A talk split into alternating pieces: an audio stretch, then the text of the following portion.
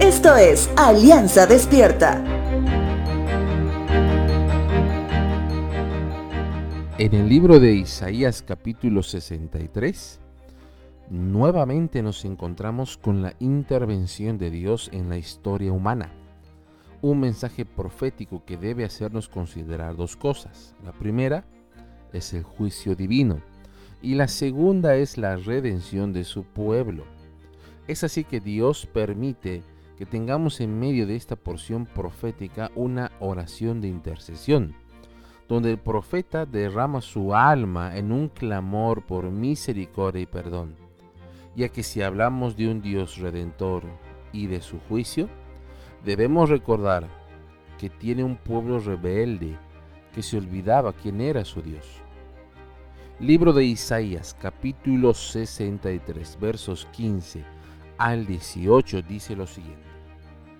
Señor, mira desde el cielo, míranos desde tu santo y glorioso hogar.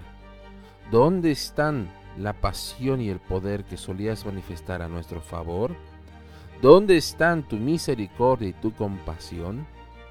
Ciertamente tú sigues siendo nuestro Padre.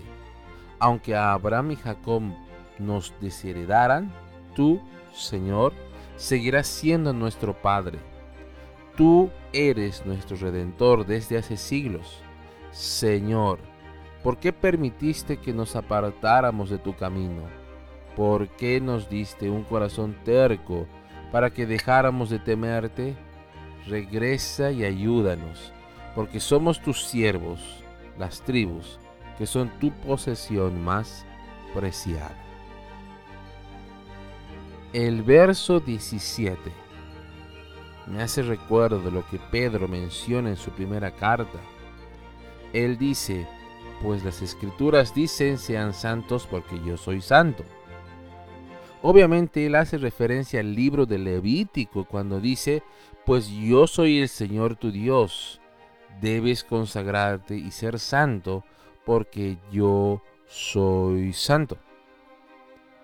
Cuando intentamos racionalizar a Dios, pensamos que Él es responsable de todo, inclusive que Él debe salvarnos y santificarnos de manera automática tan solo por ser Dios.